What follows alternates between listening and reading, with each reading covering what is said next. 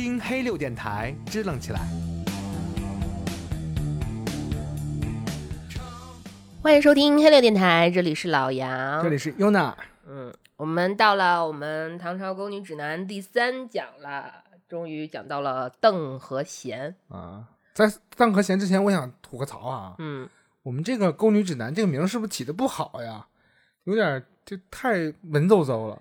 宫女还不够直接吗？我是以我理解是太太过于直接，所以才不好。你要直接的话，直接彻底一点，就像我跟你之前说的那个，就广东话抠女，抠女。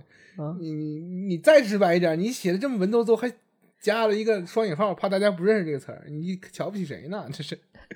呃，沟女指的就是，哎呀，这东西又不好直说，我就我能理解你的痛苦。嗯，那把妹也不对，那怎么说就合适呢？嗯，吸引女性，真油腻，能不能再油腻一点？哎，我觉得这挺合适，对吧？嗯，吸引女性也不行，嗯，行吧，那就说邓和贤，嗯啊，邓小贤，邓，我觉得呃，就是属于邓通嘛，赵壁厂厂长的故事。就很有钱，然后，但是我觉得邓其实我们可以有很多方向的理解，就是什么才算是真正的邓？邓啊，那比如国民老公那样算是邓吗？嗯，聪聪，我觉得就是自由、财富自由肯定是一个大方向，对，但是好像还。我们不能循环论证啊，因为财富自由的话，也得解释什么是财富自由。用财富自由去来形容邓的话呢，实际上，呃，我们把它当成一个刻板印象来说吧，就是呃，这个钱呢，你不用太去考虑这个这个捉襟见肘去生活生存的问题，它实际上是可以呃自由支配的。这个财富比较多，对吧？财力比较殷实，我们用殷实这个词，嗯，因为。你一说你有钱，我就觉得像是暴发户。但你要说殷实的话，就好像是不。我觉得这里面的邓得比殷实还要再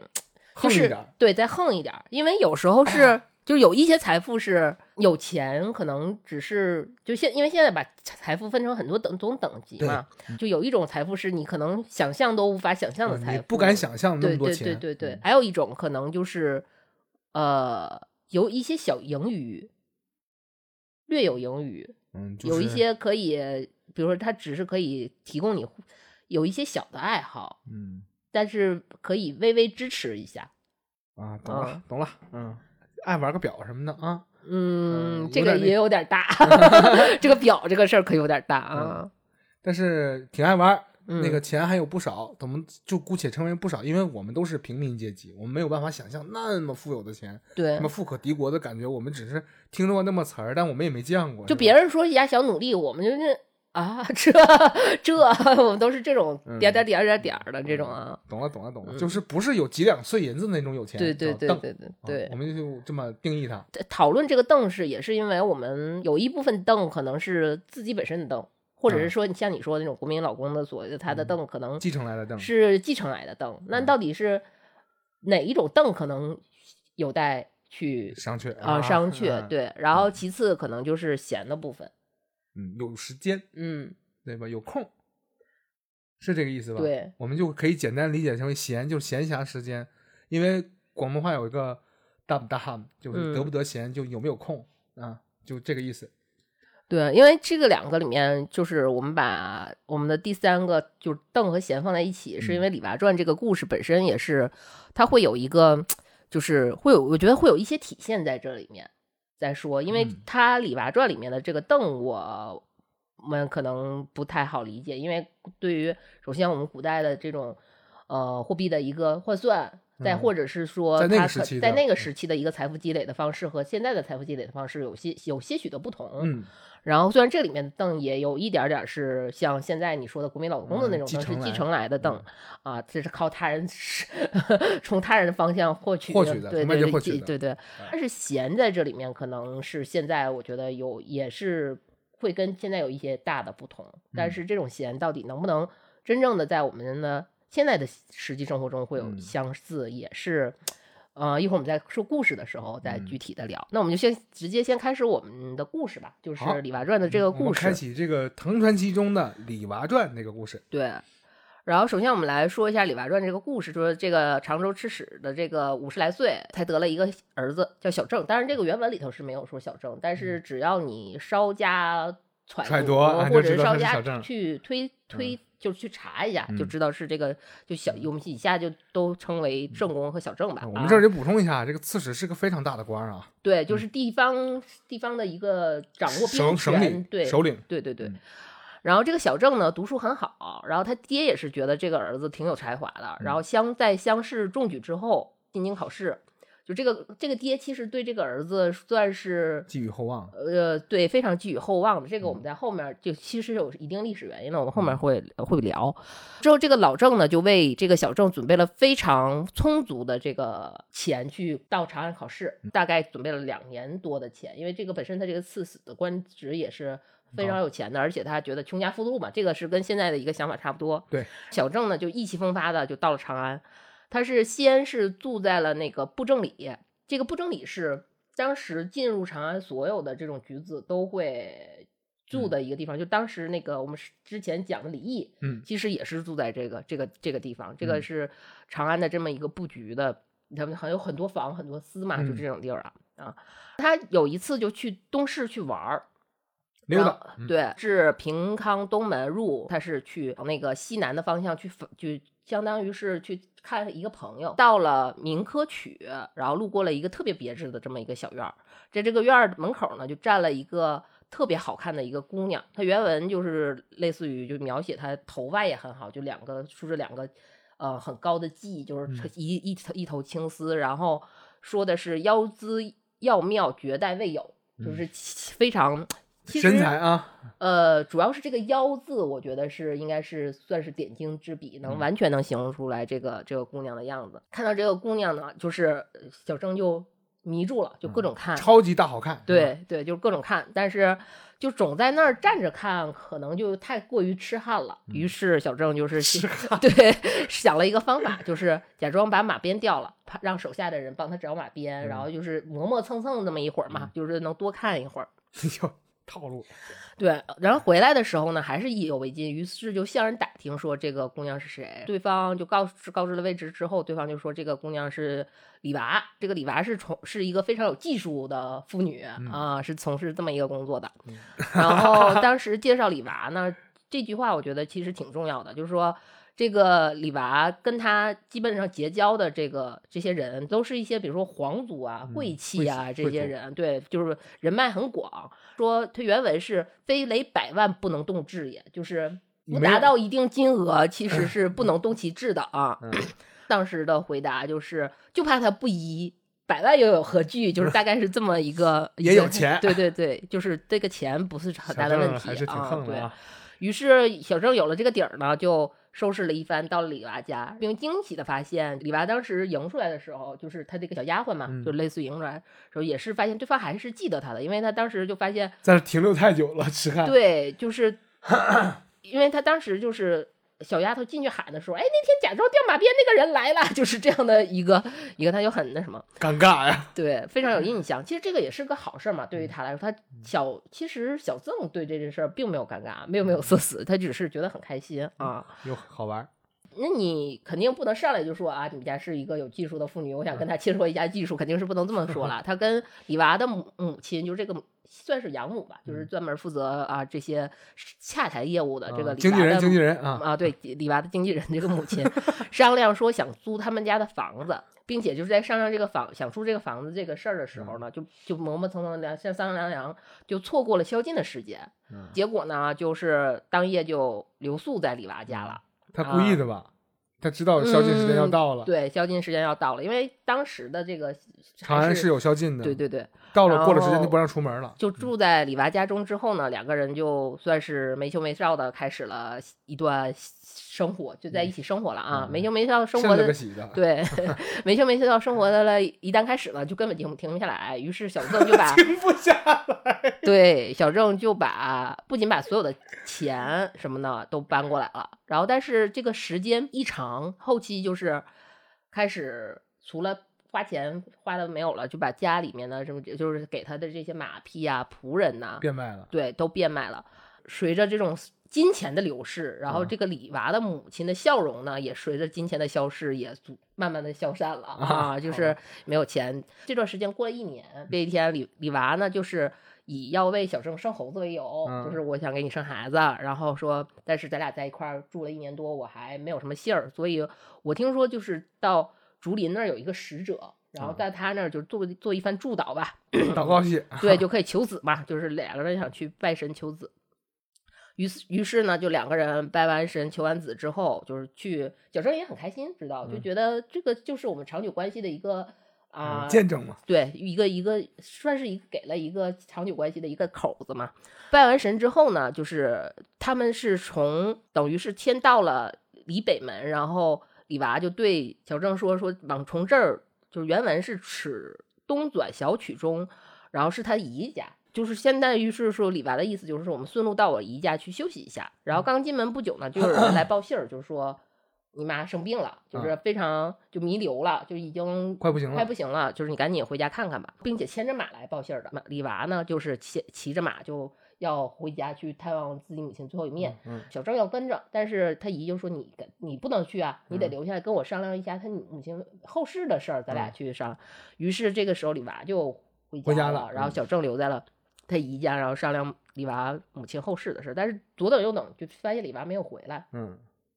于是小小郑就打算回家去看看。嗯，然后到了家里头之后呢，就发现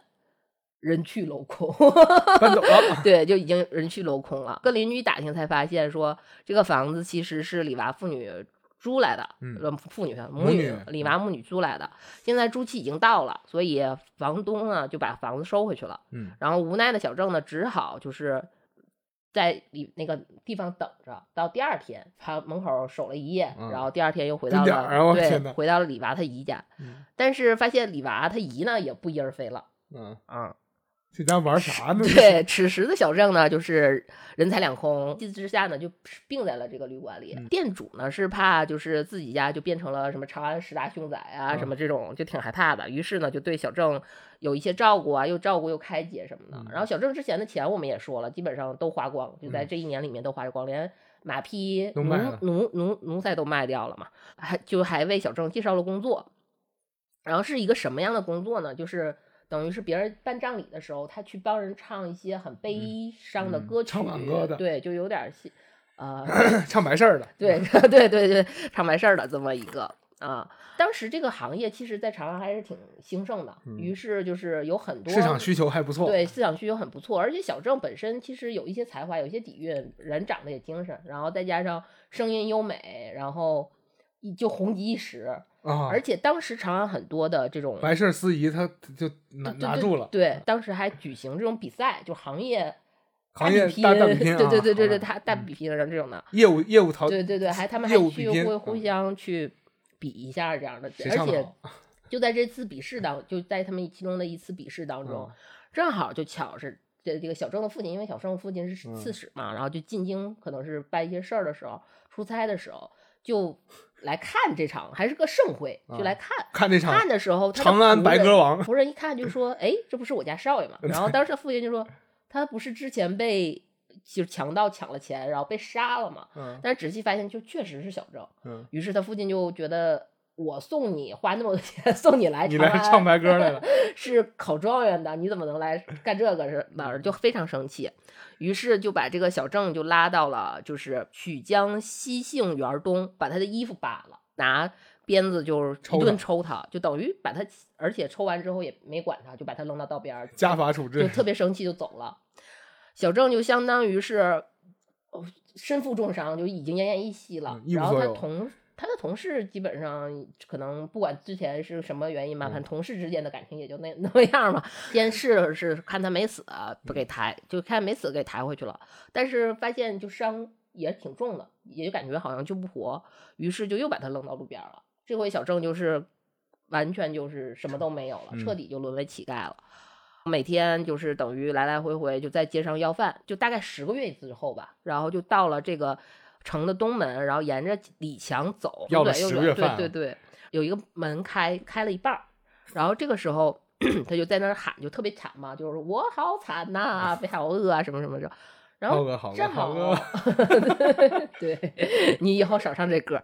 啊。然后这个时候就是正好这户人家就是李娃当时住的地儿，李娃就说：“哎，这好像是小郑的声音。”然后出去一看，果然就是小郑，特别惨。李娃打算把小郑救回来，嗯啊，拿着衣服就把他。就是也是衣着褴褛嘛，就把小郑救回来。但是小郑此时就是基本上没有什么人人样，像他之前身上的伤也没那么好，然后整个人也就都废了什么的，做出了一个非常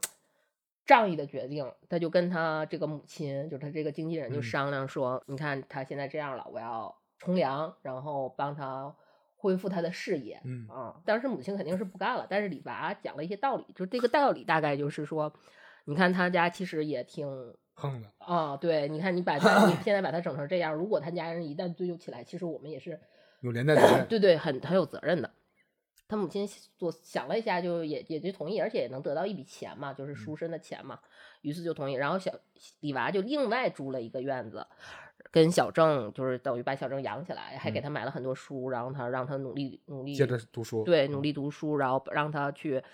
再去参加考试，并且一直督促着他，告诉他什么时候去参加考试啊，什么什么的。之后，小郑就真的又考上了，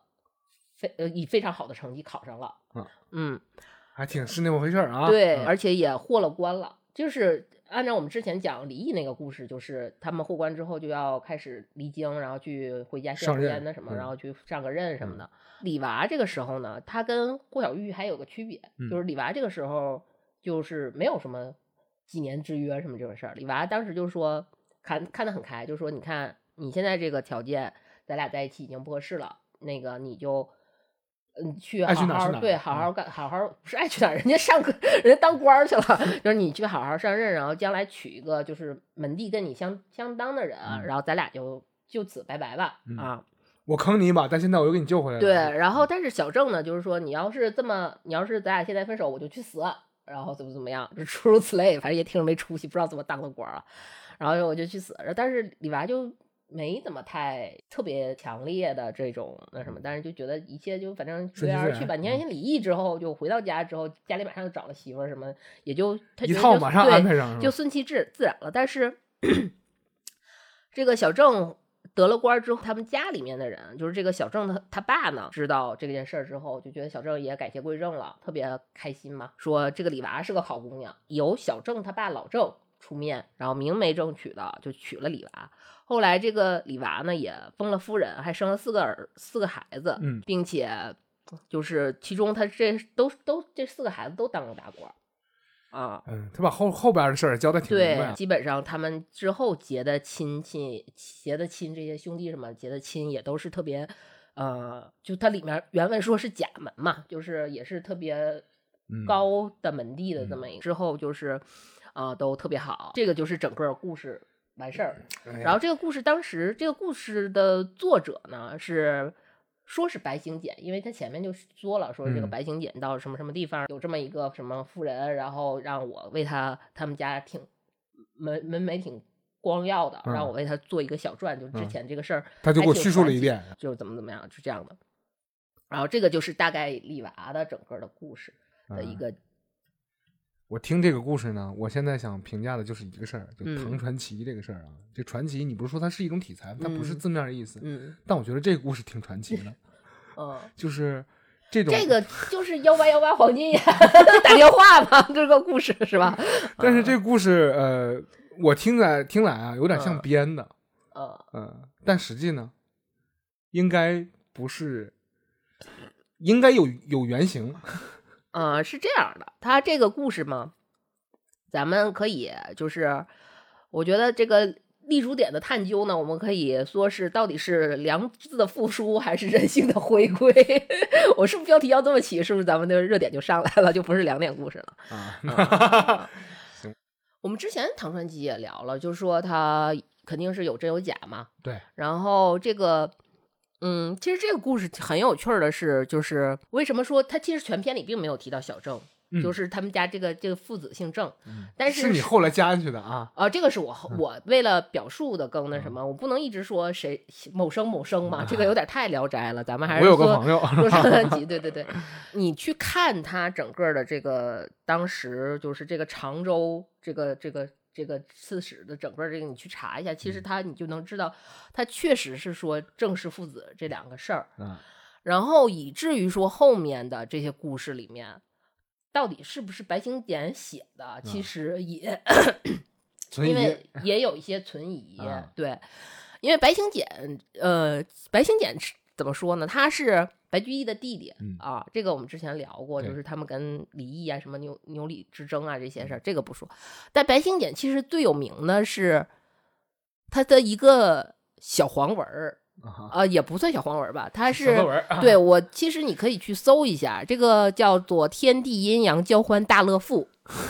这个名儿不是什么好东西，扶墙人影动，这个东西吧，是哎，这个真不是富强人有动这种这种级别了。我跟你说，这个就是这个这个里面描述什么呢？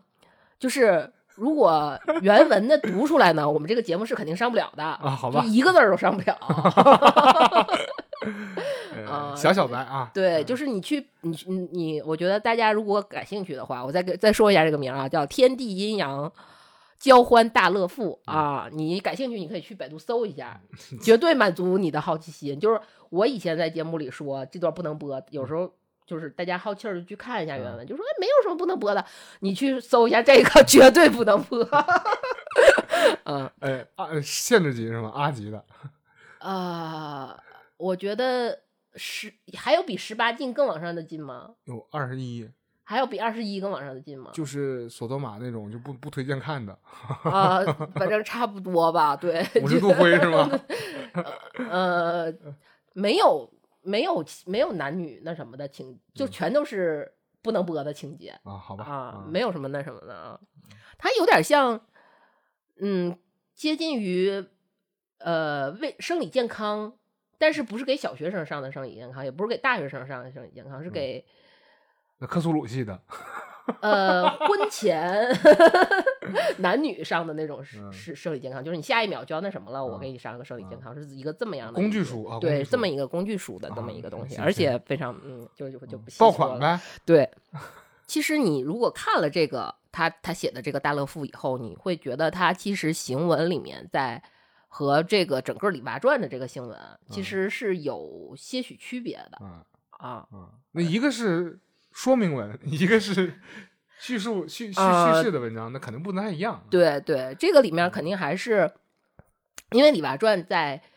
嗯、我们换一个角度说，就是《李娃传》在整体的一个唐传奇里面，它一嗯。直其实是在说，比如说我们提到比较正面正向的吧，我说点官官方的正向的，就是说李娃是一个很自由的妇女，嗯。啊、她是那种古代难得有的那种独立、自由，然后并且虽然之前是一个有技术的妇女，但是之后靠着自己的努力和自己的一身正气，争取到了光明的未来，对光明的未来，好嗯。像是一个这样的一个靠一身正气争取到阶级跃迁的这么一个故嗯。事。但是实际上，实际上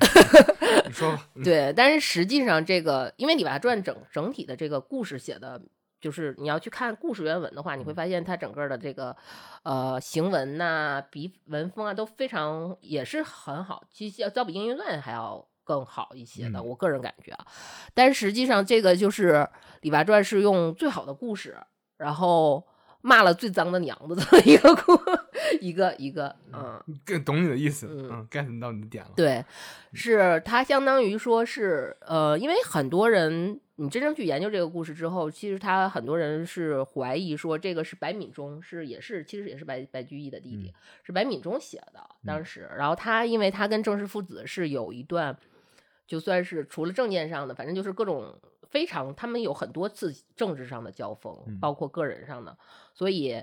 就是因为在唐朝有法律说，你要是你是不能跟平民，嗯就是有技术的妇女就更不可能了，嗯就是是不能结婚，这是要定罪的，这是都不是民事民民事是刑事刑事问题的，所以这个最后老郑出面说。明媒正娶娶李娃，这个嗯是绝对绝对不可能的。大啊逆不道，但是这故事里面，我觉得非常有，我们把它今天故事拿出来，是因为这个故事特别有趣儿。因为我们前前面看到这整个故事的前半部分，它其实是一个仙人跳的部分对，啊，嗯对。然后很多人就是包括以前我看这个故事故事的时候，然后嗯包括前人的一些批也是说，就是李娃并没有参与这个仙人跳嗯，啊，然后他也是被控制的那一部分。对，就是李娃。有一部分人说李娃都不知情这个事儿嗯，啊，这个事儿有点扯啊，就是啊刚才在他不故事里知情这事儿，面对对对我觉得薛味儿有点扯。然后，但是他他一是第一步肯定是知情不知情，嗯第二步肯定是参与没参与，嗯，然后第三步是他对小郑是不是真感情，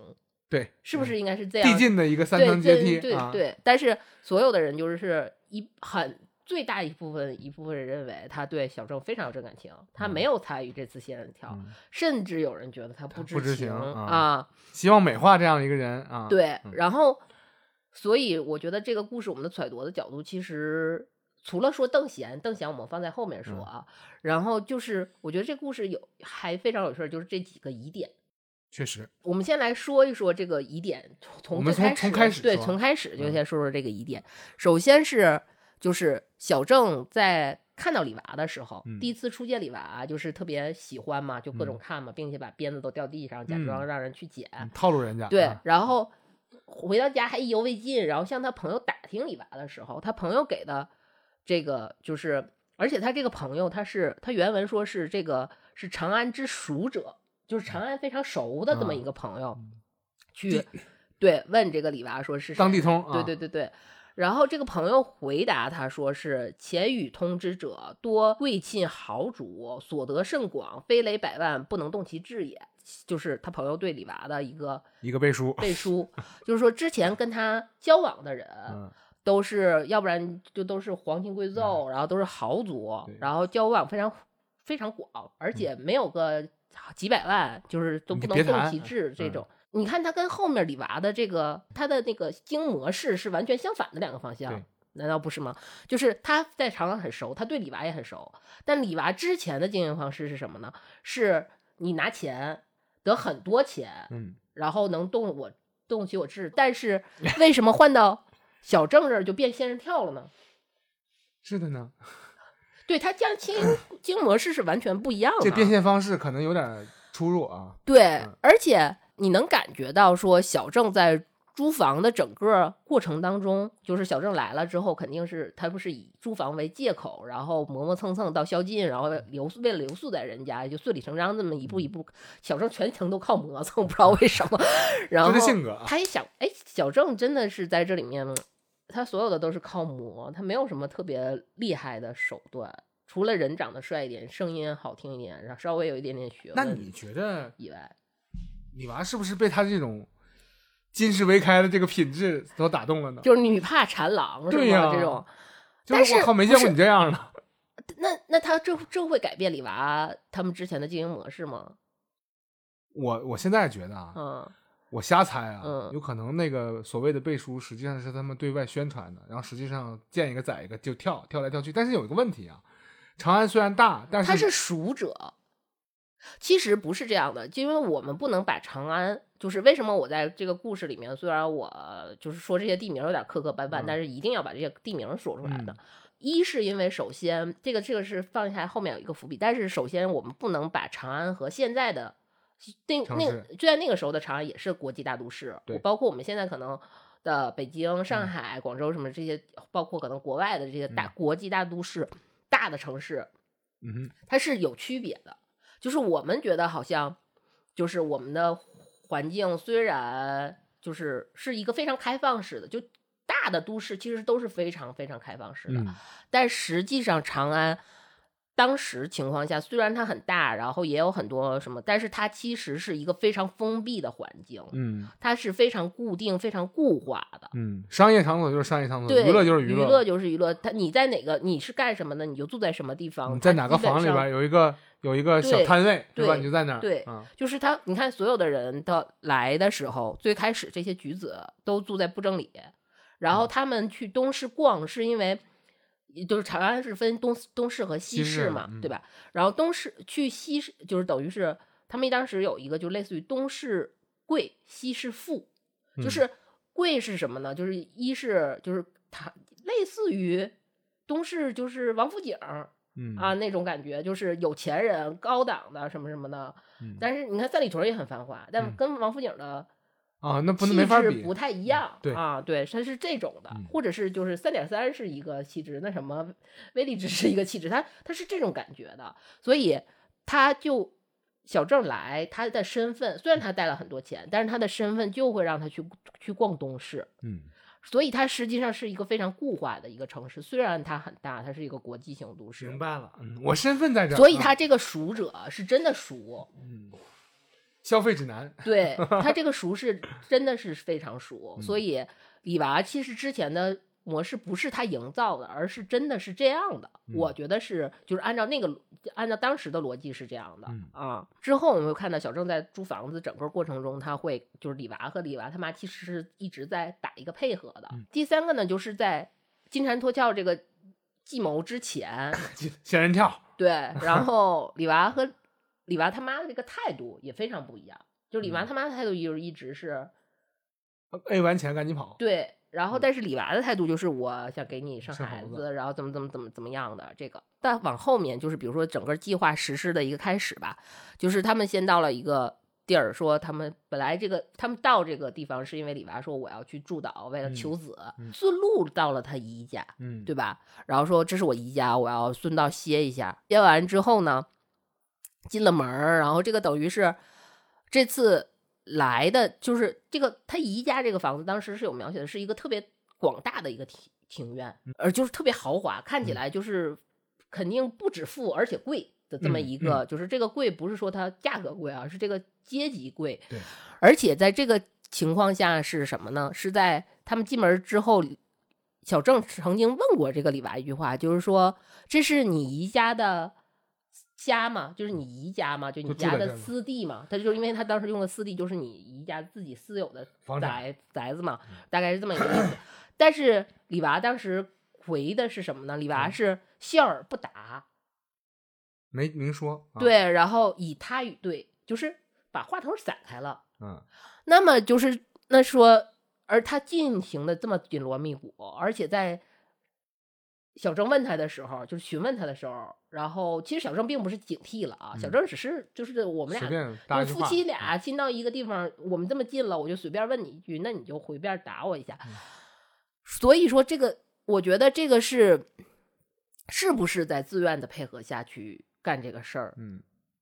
如果他是真的是那那么的不情愿，真正的那么爱的爱小郑，嗯，你说不，这个时候是不是应该给少许提示，嗯而并不是说笑而不答，以嗯。他与对？啊，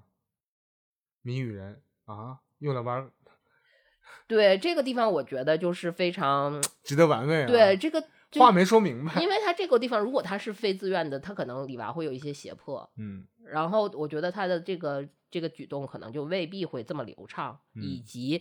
不会出现就是他俩这个对话时候是这个这个状态嗯。啊。然后接下来呢，后面就是说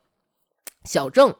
然后整个人财两空之后的一系列遭遇嘛，就这里面其实就没说到什么李娃的事儿了，嗯。然后主要是先是说呃，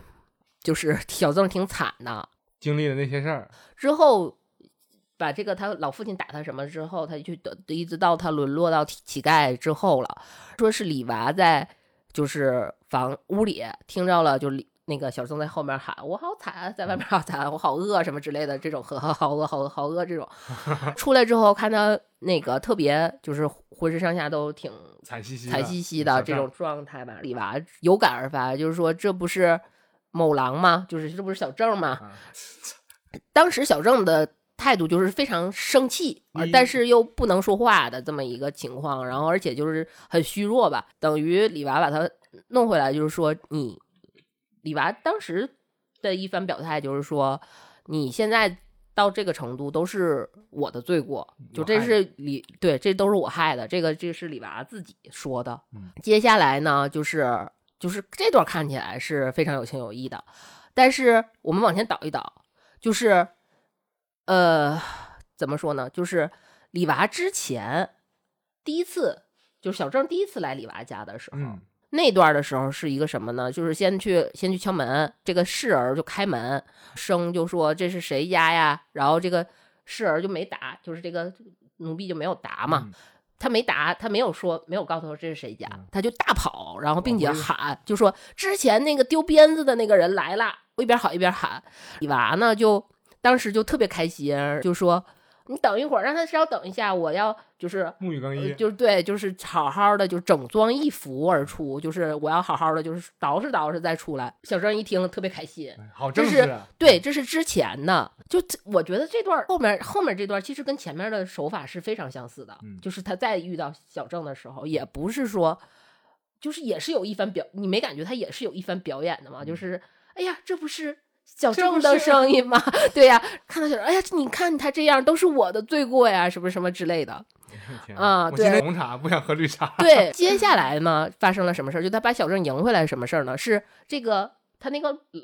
母亲嗯李娃的母亲啊，李娃的经纪人就是母亲大惊，然后就跑跑过来说：“哎，这这是谁？这怎么回事儿？”李娃就说：“这个是小郑。”他那个经纪人当时第一话就是说：“你应该把他赶出去。”啊，啊，就是那意思臭乞丐，对你何必让他进来呢？这个时候，李娃就说了一堆，就是类似于说他本来是好人家的孩子呀，然后当时把钱都拿过来了，但是因为我们被设计现在倾家荡产了啊什么之类的，现在就就是，而且他爸都不要他了，就是挺那什么的，但是出家门啊，对，但是他爸他家还是挺就是挺横的，啊他们家满槽都是亲戚什么嗯这类之类的话，然后说一旦就是他们知道了事情的始末，就肯定会加打打击对我打打击报复我们，然后而且这个天也不能就是。按道理说，就是我我心里也过不去，然后嗯也不也对鬼神也不能保佑我们啊，什么就是鬼神不佑这种话了哈。后面就跟他说，我现在自赎自身，我要去怎么怎么照顾他，就后面是这句话。但是你不觉得就是这个，就是他这个经纪人大跑出来，然后说，哎，这是这怎么回事儿？然后但是然后李娃就说啊，这是小郑什么什么，就是这包括他前面的这一番，跟他就是跟小郑第第一次来李娃家的，就是非常相似，就很有一种。就是嬛嬛复宠，你知道吗？那种就是呃，就又到又第二就第二次与与梅园相遇，然后就是满身满满搁这儿等斗篷下？都是蝴蝶儿那嗯种，然后什么我也祝祷什么新女愿一生雌素嗯啊什么之类的，我觉得非常像。表演对，就这种这种痕，就这个套路，这个痕迹，就是不是科班的，对，不是露馅了。让 人不能，你不能，你不能说嬛嬛不是科班的，就是我觉得它有一些似曾相识的味道嗯有点啊、那 有点刻意，对，就是不是有点刻意？你不觉得就是可能小郑很吃这一套，嗯一是小郑很吃这一套，然后后面就是可能，呃，再加上这一套确实每次都起效果，嗯，拿拿捏住了。嗯你这，战线有点长，这十个月了对，啊！十个月之后，然后再接着设计它，还是怎么嗯样？那嗯，还有一个问题啊，嗯就是哦，这也不算是个问题。实际上，这个经纪人啊，这个老母亲，嗯她的反应还是挺正常的。第一反应就是先演出来，你怎么不把他赶出去，对吧？然后接接下来的说，李娃应该给他这个所谓的经纪人一个不能赶他出去的一个理由。，对说一旦他出去之后走漏了风声，对你我身首异处，肯定遭来打击报复。对，所以说这个事儿是就是这种熟悉的味道、熟悉的配方，你你觉得他是？我觉得这个在这个地方就就这故事就有一个劈叉的一个现象，就是你对比一下，就是他应该就是好像更多的是一个诈骗后的补救，嗯，所以李娃在之前到底有没有参与？这次仙人跳，对，嗯就是他是他是不是自愿参与的？嗯而且他真正对小郑的感情，我们不能说他即便仙人跳也没有感情，那那可就或者有没有就一定没有感情，这个也不不太现实。哎呦，但是我有一个疑问：啊古代的仙人跳这么慢热吗？这么长尾吗？都都生活一年多了才想起跳。呃，其实这里面有挺多细思极恐的事儿，嗯就是首先是呃小郑在回到就是他发现，在李李娃姨家，他们家姨家休息，李娃不是回去回去之后他就人去楼空了嘛，小郑嗯左等右等不来，然后小郑回到李娃家的时候，当晚说，哎，小郑他他李娃怎么没回来啊？然后小郑去回到家里头，发现人去楼空的时候，嗯他问邻居说这家人哪儿去了？嗯然后邻居说他们住院到期了。嗯，就是在这一天住的，这个这个这个时间，我跟你说，就我觉得非常之可怕。嗯，你不觉得？就是我就定了这一天，然后咱俩就把你支出去。对，嗯，就他当时租房子的时候，他是李娃没搬过家啊。李娃租房子之前，他还不认我，原则上他是应该不认识小郑吧？嗯，对，是的，那为什么这个时间把握的如此之好？算计好的。我哎，我在想，我觉得这个是非一个非常细思极恐的细节。有没有可能是作者这么安排的呢？呃，有可就是，当然这个故事我们刚才也说了，他是用最好的故事骂骂了最脏的娘啊，就是类似于你妈就是个那啥啊，对。但是你这个事儿，我觉得就是他这个设计就很，就是如果我们就是不把那个情绪放在里面，但是他这个故事的设计，单从故事从这个事儿去设计上就很。很很可怕，嗯 然后还有一个细细非常细思极恐的细节，就是榨干当时血。就是小郑在参加白鸽大大那个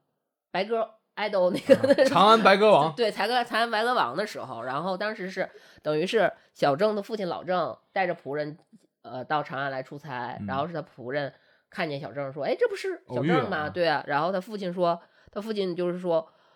呃，他原话是“五子多才，为道所害”，然后怎么可能呢？就是类似于他就是他他儿子，就是他原他父亲的那个意思，就是说我儿子因为钱特别多，已经被强盗杀害了，啊，怎么可能是我儿子？撕票了啊对，你不觉得这个事儿哎，谁告诉他的这个消息呢？对？是谁散播的假消息？是那赎者吗？你是觉得那个他跟那个赎者是有问题的，哎？我就觉得他有问题，因为小郑可能被盯上了，你是说他进京第一步就被一旦一进京就开始已经也有可能是被盯上了，也有可能是进京之后，小郑展示了自己的这样的一个身份和财力。因为小郑，我们这回就来说回邓和贤的问题啊。首先是小郑的这个邓邓的问题，嗯就是小郑的父亲。我们从故事最开始的根儿开始说，小郑的父亲呢，刺史啊，对，刺史很有钱。然后从呃那个最开始的时候，为什么说小郑？其实他这个还是很符合历史的一个。呃，历史当时的一个非常客观的一个状况的，嗯。因为在唐朝的时候，就大部分因为有科举的这种产生，已经就是这种氏族的这种大家的这种已经有些许的没落了。嗯。就是小郑，其实郑郑这个姓其实是个大姓，嗯。是一个非常就五大姓里面非常厉害的那么一个大姓。他父亲老来得子，这个孩子还读书还不错，嗯。他父亲非常开心，拿了那就是为什么能拿那么一大笔钱？除了是因为老来得子这个孩子聪慧以外，嗯还有就是他好仿佛看到了家族的另一个希望。他嗯不是世家族世家大族继承下来的，他嗯又可以也可以走科举的路，嗯所以他父亲非常开心啊，嗯给他拿了特别大的一笔钱，然后把他送到要两开花了，这边也要开花了。对对，啊，所以其实小郑的父亲是对小郑寄予非常大厚厚望的，嗯这个是非常这是符合你客观的历史环嗯境的一、一方面。还有一方面呢，就是说小郑的父亲其实对小郑有些许的溺爱。实实际上，如果你我们说点儿历史里面，其实小郑本人这个人主人公，嗯，在戏真实的历史里面，嗯实际上是一个非常有才华的人。嗯他也是非常年轻就考上了，嗯然后好像是凭实力对？，当时好像十八岁考上吧，我看我之前看，但是他相当于说是因为他太年轻考上了，然后大家就觉得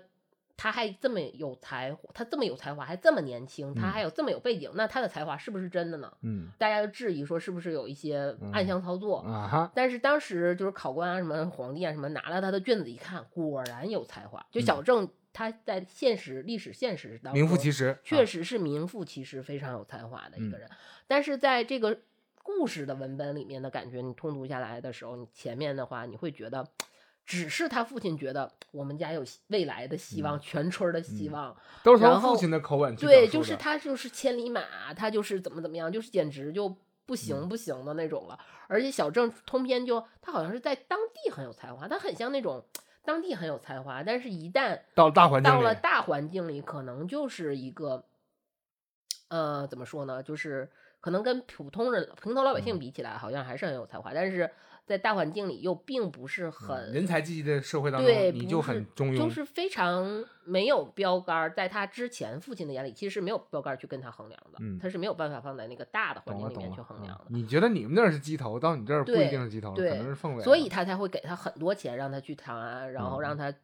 备了两年的钱，然后让他去好，就是你又开心，然后又能那什么呢？主要其实我觉得除了是让他开心以外，还可能有一些让他结交一些，嗯，就是有权有势对对对，类似不呃不见得有权有势吧，就是大家有一些交往嘛，有一些嗯交际应酬，这是很正常的，你去肯定是需要花钱的，这个嗯正常的应酬，会给他很多钱。之后他父亲就是这就是后面就是说他父亲就觉得这个一个刺史子的儿子，这么有权力的一个人的儿子，嗯是在当地有兵权的人啊，带着大笔的钱到了长安。长安其实当时的虽然嗯没有像后来像宋这种户籍制这么这么那什么，但是嗯。实际上长安当时就是非常，呃，因为比如说我们说谁来了，你是干什么的来了就住在哪儿，实际嗯。上是非还是挺有井井有条，而且是非常我们也说非常封闭的一嗯。个情况。在这种在这么有钱的这么有权，不是钱的问题，这么嗯。有权的一个人，然后他的儿子到长安，因为钱多，被杀，被强盗抢劫杀了，嗯，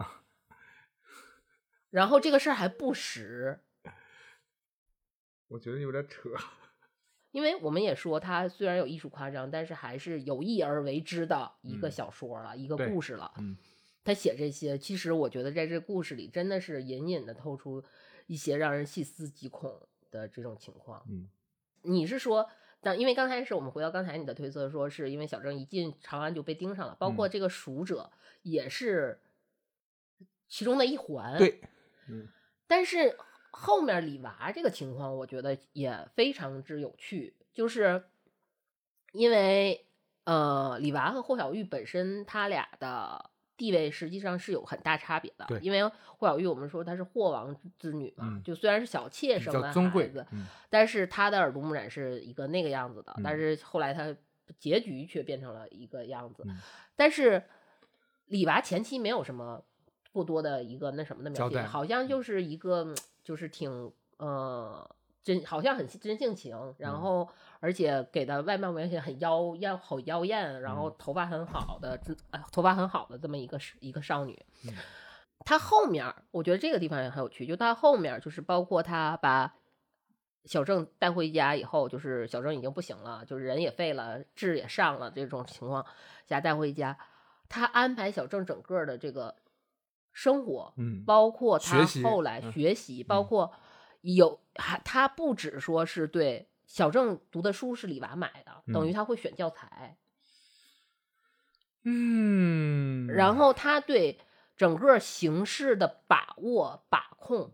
就是行程的安排，对，嗯。不是，就是他整个考试的这个这个事儿的安排，包括里就是包还包括一些小郑之前考的考的，他分了两次嘛，嗯。考的成功之后，他怎么让他去跟外面有一个接触，有一嗯。个就是包括这些这些把控，如何让他去德国，李娃都是有帮助的，都是李娃做主的。这个事儿，我觉得不是一个普普通通的这个位地位位置，就是那个社社会阶阶级能够知道的，知，道的情况。因为我们之前聊过这个因为个。对我们也说，就是唐受教育者应该是尖儿上的那些，因为教育资源是稀缺，他们要控制这个东西，从教育的根本上，就得官者永远为官，然后嗯你的老百姓永远是老百姓。但是有个问题，李娃是如何知道的？谁告诉他的？他怎么能够把控？他为什么会知道里面的细节？而且教材他都会选。他为什么能把这事教选教材都是表面的，你知道吗？就是包括他后来的一步一步的给他去铺这个如何让他去越越层的去铺这个路，这个事儿，我觉得这个不是一般人能够。我觉得李娃养了个儿子。当时我们说《莺莺传》的时候，《莺莺传》是那个这元稹啊，对我们说《莺莺传》元稹的时嗯候，元稹当时其实元稹有还有一个就是元稹当时后后期结交了一个也是有技术的妇女，然嗯后对人家也好像也是始乱终弃的这么一个情况。当时，呃，但是你细就是你表面上江湖流传的故事是一个这样的嘛，就是他去跟怎么样，但是你去发现他们俩的决裂实际上是有。这个有技术的妇女在当时的一个政治环境下，她做了一些决定，政治幼稚的地方，非嗯常之幼稚的地嗯方，所以就是她的局限性促使。了他的这个关系的破裂，包括嗯他后来得到了一个不是很好的结果的这嗯么一个情况。但是李娃真的是在这里面眼光不这不是眼光的问题，我对觉得这里边肯定有事儿。对，这个是整个一个故事非常这里边有很多那种让人匪夷所思的问题，对。就比如说，呃，李娃她自己，我甚至怀疑李娃都不是个女的。你这个步子扯的有点大了，我都没法接了，我去，你之前没有这一趴呀，我，呃，啊，李娃可能不是个女的，嗯，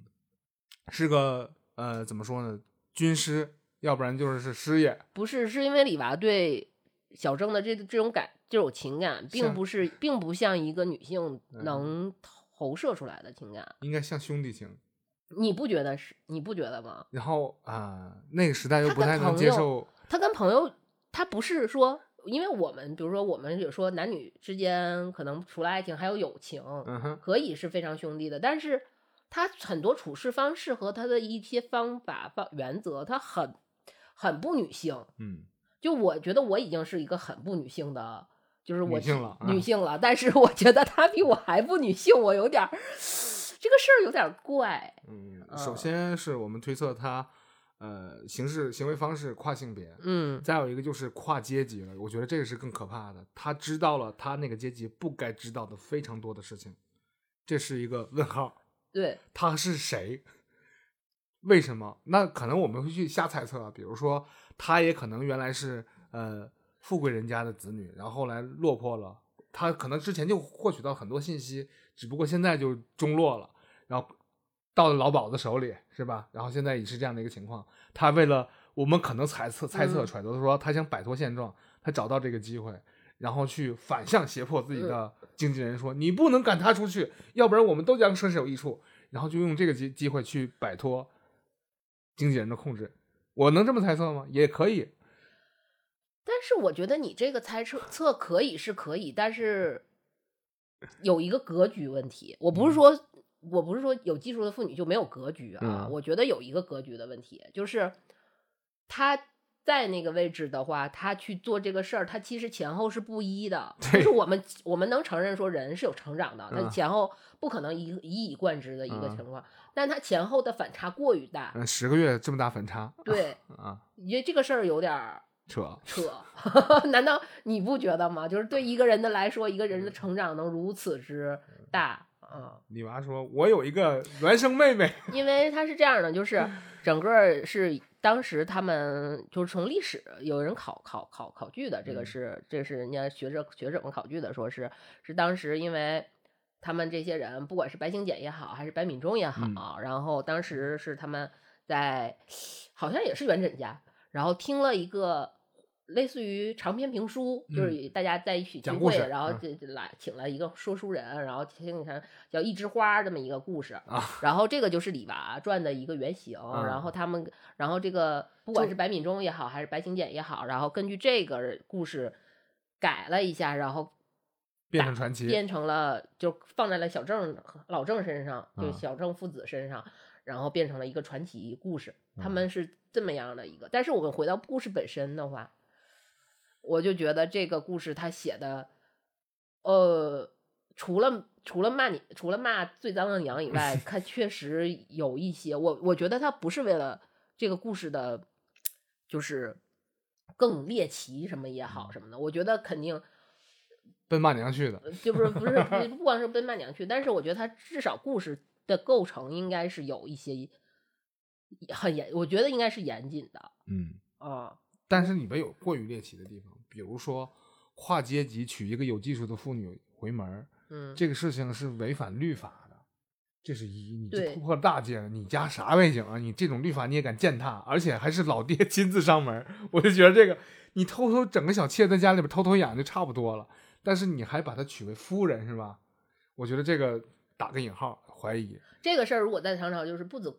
丢官罢职，可能都要下大牢了。呃，这肯定是不允许的，嗯当时这个是犯刑法了，可对能。再有一个问题就是刚才那个跨阶级的事情，嗯跨阶级认知的事情，嗯我觉得是一个挺猎奇的事儿，就是凭凭什么？为什么他是谁？那如果说你这么解释，他的这个身份，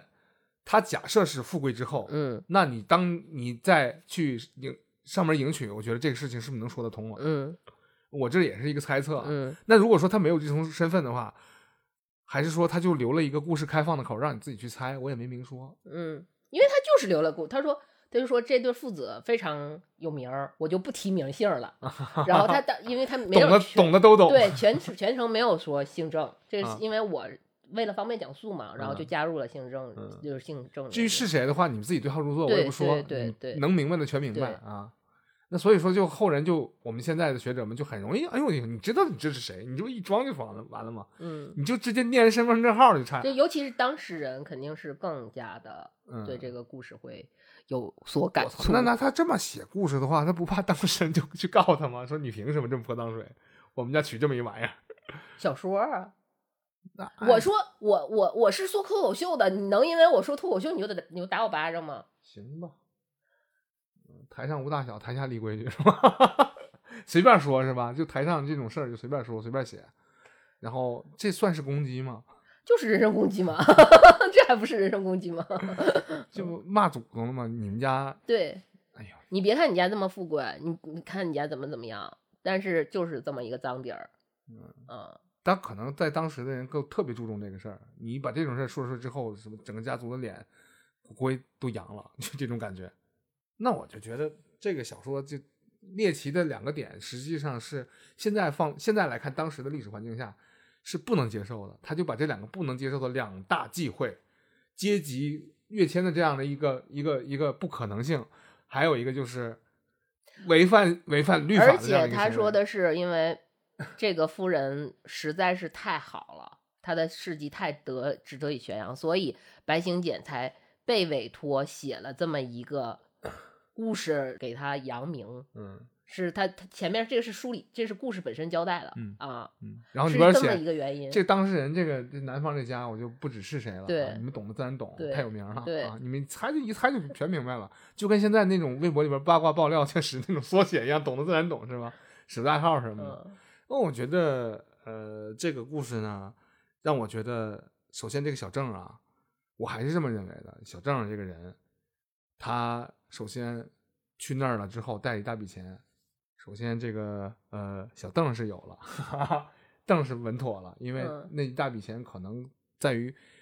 那个年代来讲的话，可能还是挺让人眼红的啊。再有一个呢，他广结善缘，自各种打。我觉得这个邓实际上并不是说在于你，我们我们再回聊回邓和贤嘛，因为我们今我们的那个公 权里面就是最就聊了呃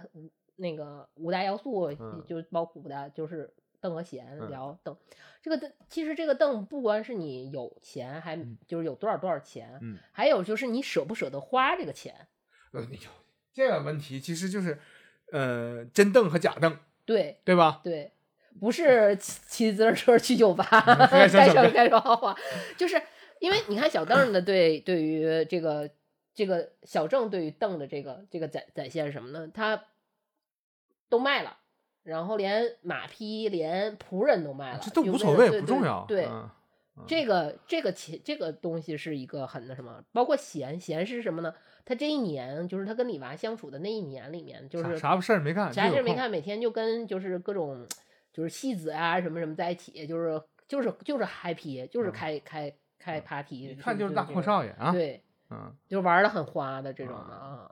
我们现在啊，我们就跳跳脱出来，回头说到现在，嗯现在有很多这个人，呃，无论男性女性都在调侃嘛，说这个人得有闲有钱，对吧？对，指的就是你舍得花，你还有我点儿。因为我现实生活中是遇到过这样的情况的，嗯就是不是我遇到了有钱有闲啊，是我遇到过，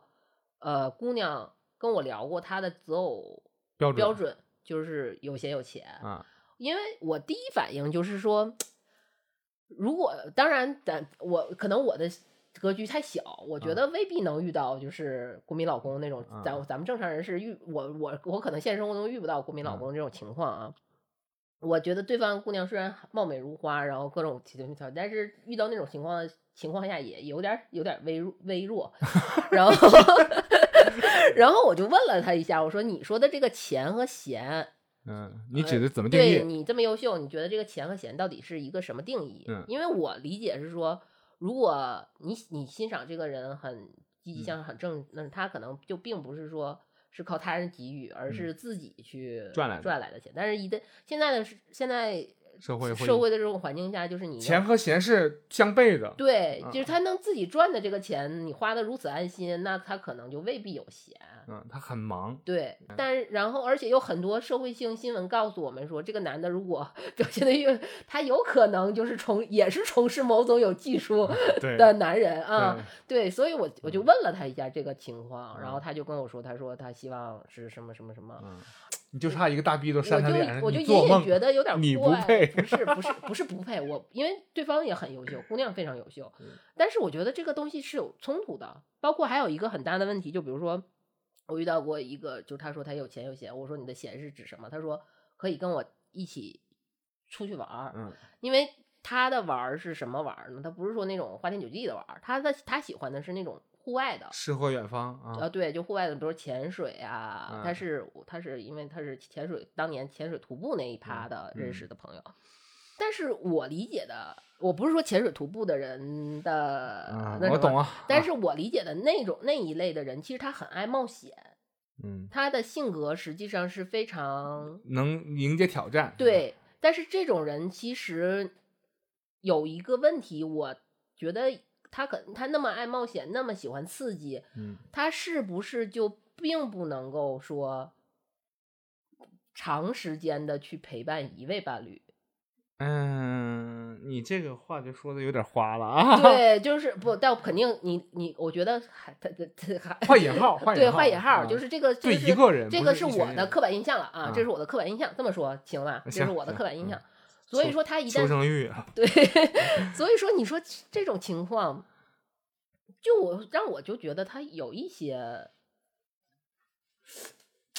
我觉着，我想想啊，我们嗯再说回去，嗯你说，呃，不能不能说那什么，不能说李娃怎么想嗯啊？你说李娃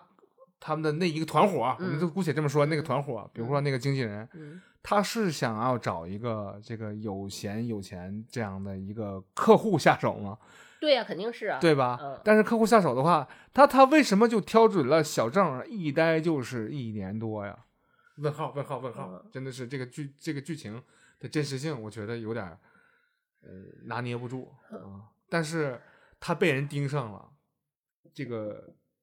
呃邓贤这个问题确实是落听了。嗯一是舍得花，舍得花这个问题还真不是一般人都就是。我给你举个例子，你创业者，你现在那些创业者有几，比如你挣了钱了，有几个那种大手大脚的挥霍钱，因为那钱是你自己挣来的，你自己知道他怎么回事儿。然后这些人在影视作品里也好，还是现实生活也好，有多少能花那么多时间去陪伴、履陪家庭呢？有多少？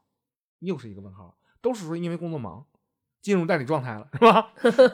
对勾勾回来，就进入代代代理状态之后，他觉得他摘不开，都已经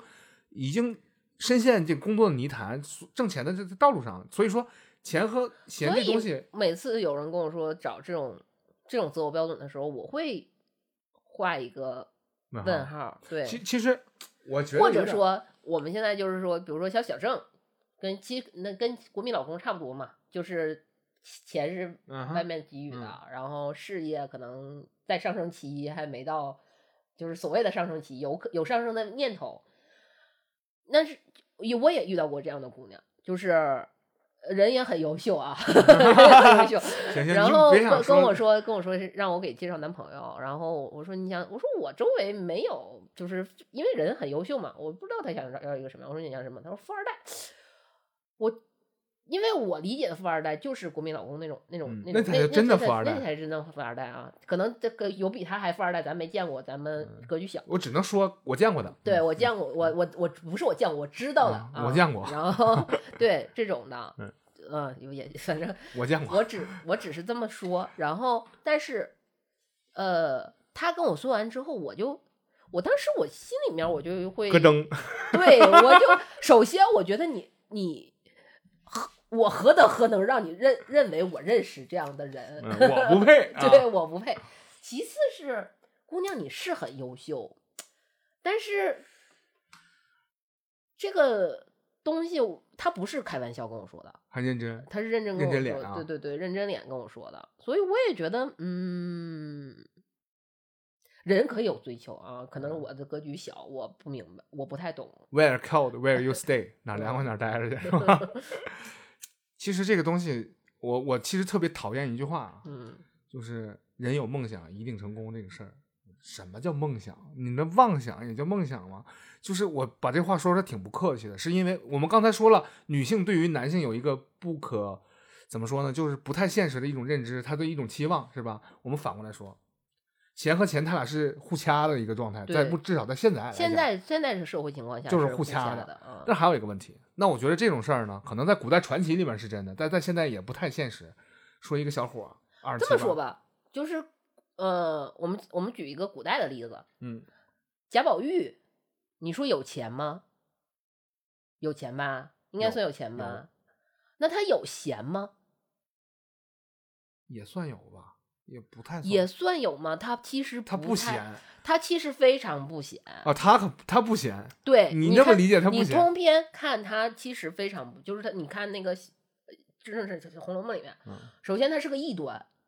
对他在他整个就是个逆异端嘛。然后他在异他在异端的情况下，他去做什么事儿？他说去去跟丫鬟研究化妆品 的研发，做化妆品的研发，然后这么各种好像什么，但是。你看他生活中无处不在，他还是要谨遵所有的，比如说贾母请安，嗯然后也是他也他所谓的不太通，因为小薛觉得他不行的地方，是因为他其实在经济交际应酬上差很多，比正常的正常就是这个这个家庭的孩子应该有一些交际应酬，但他还差。但是你看《红楼梦》通篇，其实他在不停的应酬，他还是在不停的应酬。我对于小贾的小小小贾的评判呢，就是主线任务没有，支线任务一堆，然后 还挣不着啥，对有点这个意思，就一堆支线任务。对，这是古代，但是你放现现代呢，其实都是很矛盾的，反而是可能是往往我们给了一个标准，就比如说这个邓邓贤可能是一个标准，就潘驴邓小闲，他可能变成了一个标准之后，好像就让一些人认为就应该是黄金律法 不能砸环儿啊，不能砸这个五个环儿。对对对，但我刚才想说的是，有一些男性他对于呃女性的一种期盼也、嗯也有有点扯，对说你想要什么样的？你二七八，我富二代是吧？我想要一个什么嗯样呢？我想要一个妖娆，但是一定要年轻，最好十九二十的，马上能给我生猴子，是吧？但是这老懂事儿了，啥事儿摆的明明白白的。我这些大产业能给我捋的特别条条顺，对吧？然后还懂事儿，还能顾家，但不管也不管我，对呀、但是嗯还能给我自由，嗯，疯了哪儿呢？你说的是人吗？你说的是个 AI 吧？你说的是 Siri，但是就这种但 Siri 不能生孩子不能，Siri 能出下一代。Ricy，但是我觉得这些这些互斥的这些条件放在一个人身上之后，你就是明眼人看起来，这只是一个妄想。不，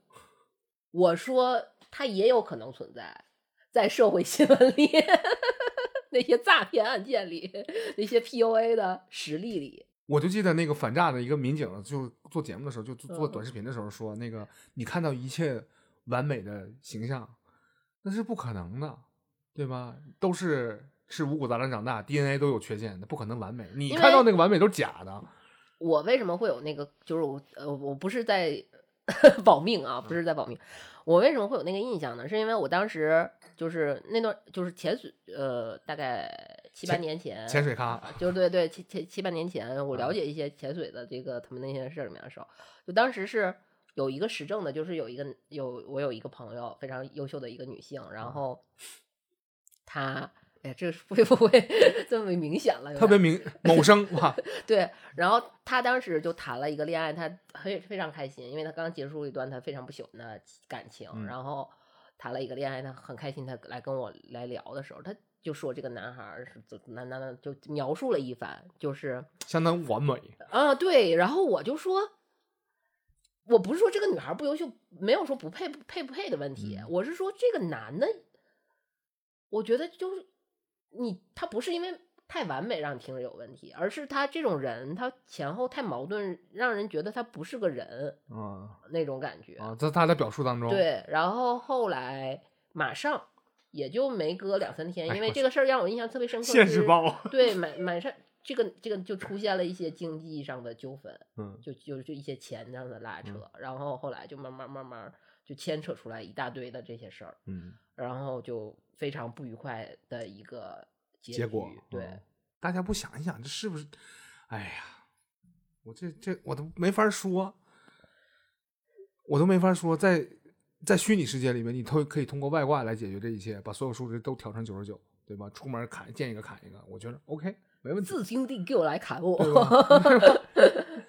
你那也很可怕呀。但是兄弟就砍你，那不是兄弟。你风铃月影老祖可以干这种事情，但是如果说现现实生生活的话，你不存在这种外挂可以给你使用。存在的话，它都是假的，它肯定都是假的。就那为什么一次又一次的说这些事情，然后你自己还说有有所期望？那你想一想，没有没有需求的话，哪来的这种？我还是想说回到这个贤和。钱的这个呃互斥的这个问题，邓和贤啊，我们贤和贤贤和钱，我们不是让就想说这俩事儿嘛，嗯，就这个说扣题呀，都说邓和贤啊，邓和贤可以，不是说的一码事儿嘛，财力舍不舍得花和你有没有空去陪伴，对，有没有空这个东西实际上是挺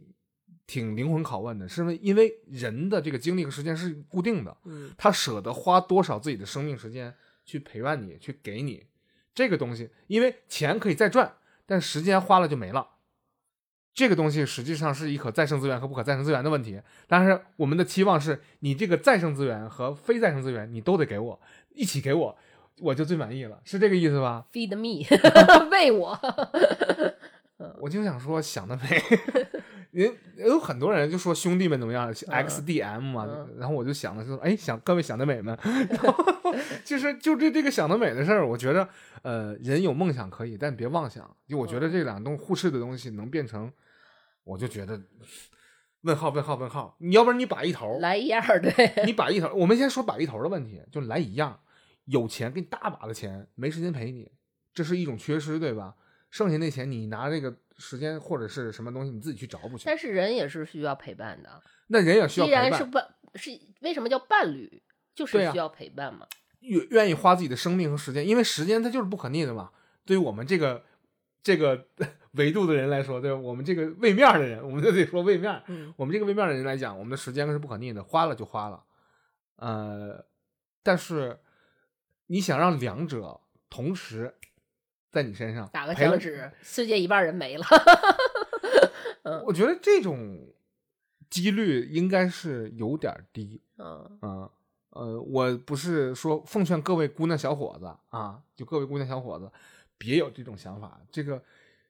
太不现实了。要不然就上社会新闻幺八幺八黄金眼，欢迎你来投投稿。紫禁城是吧？天天 diss 人家，但这个故事就是其实告诉我们是，呃，哎，他有没有这种可能？就是说，嗯，我看给你编了明显的两个大的 bug 出来，实际就是暗示读者都他妈是假的。嗯，对，我这从根儿上就不正就不对，你们都知道对吧？但是就是假的。然后他搞这么一事儿，我可能就是泼脏水了，我我我乐意，但是我就想告诉你们都是假的，有没有这种可能？因为大部分的这种故事实际上是没有一个好的结局的，是就包括尤其是唐传奇里很明显，比如《莺莺传》也是悲惨，然后《霍小玉传》，然后包括后来的这些是叫柳什么这些，反正都反正没基本上是没有一个非常好的结局的啊。我们因为我们是做《聊斋》起家的嘛，《聊斋》里有一篇红玉啊，其实也是。但后面结局很好。但是红玉那个故事有一些鬼神，有一些嗯狐狸、狐仙什么这些东西在。然后其次是后来走了，给他娶了一个老婆，他老嗯婆被霸占了，然后嗯他整个又是所有的受挫，然后再红玉再回来帮助他。嗯这种故事实际上好像红玉比这个更真实一点。如嗯果再换过来的话说嗯的话，更写实。对，更 实更实一点。而且但是而且红玉和那个那红玉的故事，他们俩的那个没有很大，对方只是一个穷秀才，嗯是非常就是这么一个，只是他老父亲有一些声在当地有一些声望，但是家境非常贫寒。嗯啊，他那个阶级并没有拉开很大。我们当但现在不存在阶级这种事儿了嘛，嗯我们只是说故事本身的这嗯些，实际上没有一个好的，都是呃《李娃传》算是这种故事里面难得比较好的。当然后来比如说像杂曲元杂曲啊、嗯那些故事里面会有一些。可能是脱胎于这些故事，或者是怎么样的一嗯些好的结局，但是那些就更太过于文艺了，嗯就是永远是灰姑灰姑娘的故事，那嗯个灰姑娘的概率对太太少了，太少了嗯啊。那你说邓和贤到底哪个更重要？目前来讲的话，整个社会的这样一个风气你觉得女女女生会觉得邓和贤哪个更重要？呃，分阶段，在稍微年轻一些的时嗯。候，可能认为钱重要，就是更重要，然后可能被这个东西洗了一段之后，他就更需要的是钱，因为但是我是我作为一个不嗯太女性的女性的角度上，实际上我虽然就是我们现在在都是在追求邓，但嗯。是实际上我我至始至终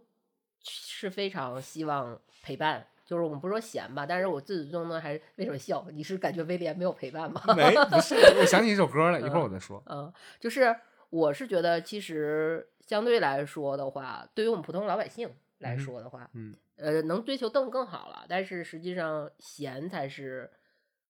更多，其实你能得到的人生的意义，嗯，不，这意义有点大了，就是你能得到的那种，呃，生活的那种平静啊，来好也好啊，那种温暖也好啊，其实嗯闲是会更多的。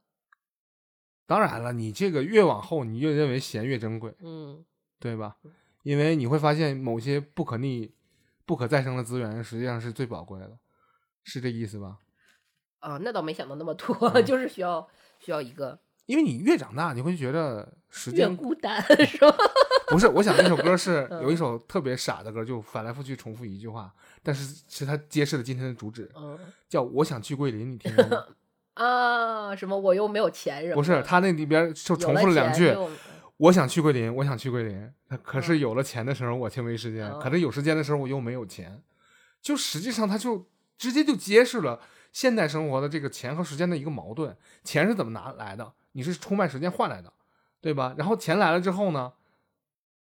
你有时间去挥霍它吗？你要去挣更多的钱，然后你又觉得我应该踏踏实实的生活，感受生活，就有时间有闲了，对吧？但是没有钱进账，对吧？对，就是我就觉得这个这个冲突实际上是每个人都能理解的，但是在感性上就觉得不能认同。我就觉得两个应该都有，那每个人都明白，就别管女生怎么想，男生也想有钱有钱。他换句话说是，就是你对我是百分之百的付出嘛，对啊，嗯，然后再其次就是说，至少我们说的是沟女直男，对，在追求的时期，你可以展示对你至少得展示出来这种这这些百分之百的付出。但我觉着啊一个情，况呃，你表说的这个个忠沟沟女时嗯期，就是最近这两年看的国产第一剧啊，嗯里面展展现这些电视剧里面展现的这个宫女情节，无一例外都是在展现自己有闲有钱。无论是现在的新居啊，还是之前的那个什么小米家啊，都会里边展示这种情节，就是我又有钱，老子有钱，开开什么车，看我衣服，对吧？然后你再看我天天都来看你了，我也没个正事儿。然后所有弹幕里边在飞什么东西呢？嗯，飞的是大高管，这么有钱，这么闷有钱，你天天不上班吗？不工作吗？你在干嘛？然后里边接了个电话，哎，哦，那我下班就去找你。走了，太阳在天上挂着，正 正当午，就觉得这不现实，这不是拍的是正常人的生活，这些东西其实让大家不能接受。不是说凭什么，而是所以说有一些呃，但是 有的人就信啊。虽然艺术高于生活，但是它的艺术来源于生活。嗯你没来，我那觉得有有些有些比较单纯的姑娘，可能就信了这一套了。那我就要找这样的。上哪儿找啊？也能找，上微博发私信去。小窗，所以说就是算是，嗯，不就没有没有没有来源。但是我今天我想我想说的是，呃，你碰到了邓和贤这个两个充要条件同时存在的时候，那基本上他的目的都是我们的主题勾女。嗯，啊咱不是对男性听众吗？怎么变成了女性听众的警告？这是什么鬼？其实你，但是你你想一想啊，这个事儿，嗯就算是女性，她有一个防备心理，但是这招屡试不爽，从你妈唐朝时期一直用到了现在二零二二年，电视剧里还在演，还在有人信，就说明这招是屡试不爽的，展现了财力和我付出时间的耐心。那这两条占齐了，对吧？剩下的你就可能盼着我早点死了？用用那些用那些凳来 来陪伴你的闲，是吧？嗯呃就就可能就这事儿，那可能说起来就脏了，但就人我们在聊天的时候可不可能往这个方面去聊。嗯就算是你真的这么想，你也不能这么聊。但实际上，我们看到的这个互斥的这两个条件，让我们觉得我们难以达到。嗯，我觉得，但是你可以，就是因为我你说的是女性的嗯。方向嘛，就对于女性女性的方向，但是我觉得男对于男性方向就是说，其实你是在两个人感情一开始的时候，你可能没有那么多的邓和弦去，但是你要给出一个 错觉，不是错觉，不是错觉，就是如果是真心的话啊，如果是存的什么的话，嗯。你你你愿意错觉就错觉。但是我觉得是，如果是真心想要跟这个好姑娘在一块儿的话，我觉得他可能不是说我一下子就怎么样，但是你是要做出一个这样的态度，然后让对方认为你是有这个百分之百付出，不是不是百分之百付出，是你是有这个心愿来陪我度过下半辈子的意向意向，对，嗯。有这个意向，是我是有拿出这个嗯。想可，这个是一个美好的愿景的嗯啊。呃，之前我是一八年的时候看，但是我觉得也不能，那个弦也也，我们一直在说邓嘛，然后嗯那个弦，我们我觉得也应该说一说，这个弦也不是说就是真的是弦的无鸡六兽的那种弦，要注意了，就是还是要一些比较呃有尺度的、呃优雅的、有计划的方法、有啊方式的嗯弦、来。其实这个弦对于现在来说，除了陪伴以外，就你不能说二十走是跟着人家，那有点儿就像我们之前的统算案了。对我我说的那个所所谓的那个陪伴，可能是一些，比如说除了陪伴以外，嗯还有可能是你对生活方式的态度的一些你独到的见解、嗯独到的见地，然后你业余兴趣爱好上的一些你自己特有的魅力的一嗯种展示。我觉得这都嗯是闲的一部分，对就是你有它不光有时间长度，还有深度和广度，对，嗯还有这个就不是说单纯的陪伴，那个单纯陪伴，现在想想，好像我们之前也做过护工节目，有点 有点吓人。嗯那其实你要这么说的话，我对于邓的话有别的理解。嗯那我们不是说那种，我们就我换一个定义啊，我们从正向的方向理解这个问嗯题。那这个邓未必是家有金山银山，对呀、就是我是合理收入，我能够让我的收入变得越来越多，但是呢，嗯我也舍得花，敢花，有计划的花，让为咱们俩一起好。你说这算不算一种邓呢？就是说我有能力赚来钱，但是我有合理的时间去安排，然后我觉得合理的方这是现。在的积极健康的灯，就是我的这些钱这些钱拿出来是为了改善我们双方对啊，的生活环境。嗯，然后改善是就是让我们的生生活会变得越来越好，那这是积极向上的一部分啊。那为啥不奔着这使劲呢？就非得就邓贤来了之后，让你赶紧死，因为人最喜欢的四个字就是不坐享其 不劳而获。我想的是，对不劳而获，坐享其成嘛，啊，这也是人生目标嘛，嗯所有人的人生目标。但我觉得这个，我咱也不知道啊，咱也没获得过。嗯一旦获得过之后，也许就不这么想了呢。就是你没拥有过，你才这对。因为我之前经常看一些，就是我前段时间看了一些，就 B B 站上的那个，就是他们聊一些心理问题的嗯。一些那什么视频，就是他经常会讲说他有一个朋友非常非常优秀，白富美什么的，但是经常遇渣男什么什么的。嗯。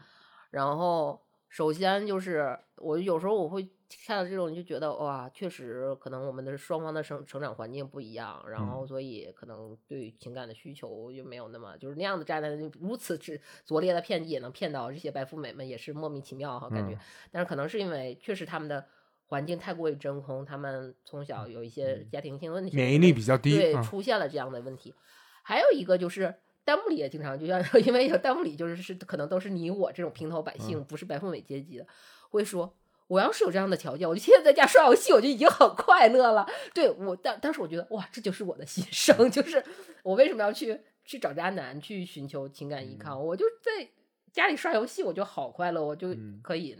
嗯，我要我要是更有钱，我可以把呃宫崎英高买回来给我做一款游戏，然后让我二全年都有游戏玩，那我不是更快乐？对，就是那个需求层次没太一样，对你嗯不能站我需求低了，我格局低了。对，咱们就吃顿好的，住的好点，然后天天上班下班方便开心就完了。嗯，然后以后你再谈什么尊严、什么人性实现、远大抱负的事儿，就那时候我们还达不到，但是我们知道这个象限是往那边走的，我们只是知道这样一个影，但现在没摸到因。为我最近在看看那个小说，就是是《第一律法》的番外嘛，嗯然后它就两个番外，然后它第一个讲的就是一个，呃，就是他们类似于北方，他们其实北方是一个蛮族的这么嗯一个故事，就是它里面那个其中的一个一个非常重要的角色吧，不能是主角，但是一个非常重要的角色就是。他离开北方，因为北方很战乱，然后嗯非常野蛮，然后他们一直以杀人为生，什么就每个每就他们也算是当地的英雄，他们嗯拥有拥有外号，就类似于他们他们叫拥有外号，就是我我翻译过来就是拥有外号的人，然后他就是英雄，这些英雄怎么得来？是他们杀了足够多的人，参加了嗯多多多有个量化多的战争标准啊，非常残忍的、非常残酷的战争。然后他在结束了他一段，就是结束了他目前的这段生活之后，他就特别想说到联合王国。联合王国相对于来说是一个比较文明的地方，嗯他就想到说，他想来到联合王国去做个好人。他嗯前他的那个换种活法，对他的所谓的做个好人，就是我要有尊严。嗯然后他到了联合王国之后，就整个就是反正就是也是一般，因为第一律法也是跟冰冰火就马丁那种风格很像，就是嗯砍人砍的无数无数的那种非常残忍的一本小说。但是我觉得它里面它的一个就是他们这种这种小说特别大的魅力就是人物成长。嗯就是他他既说我要做一个好人，但是这个好人的一个目标是就是我要有尊严，嗯但实际上他其实他的他获取尊严和他理解尊严的方式，实际上他不知道的。啊嗯然后，而且他要的那种生活，实际上是跟他之前的那种生活跳了好多级。嗯他完全不知道那个中中间是是是什么样的，是完全真空的。他一下子就想跳到那那一层的时候，他就出现了很多问题，嗯然后以至于最后的那个结局就是，他也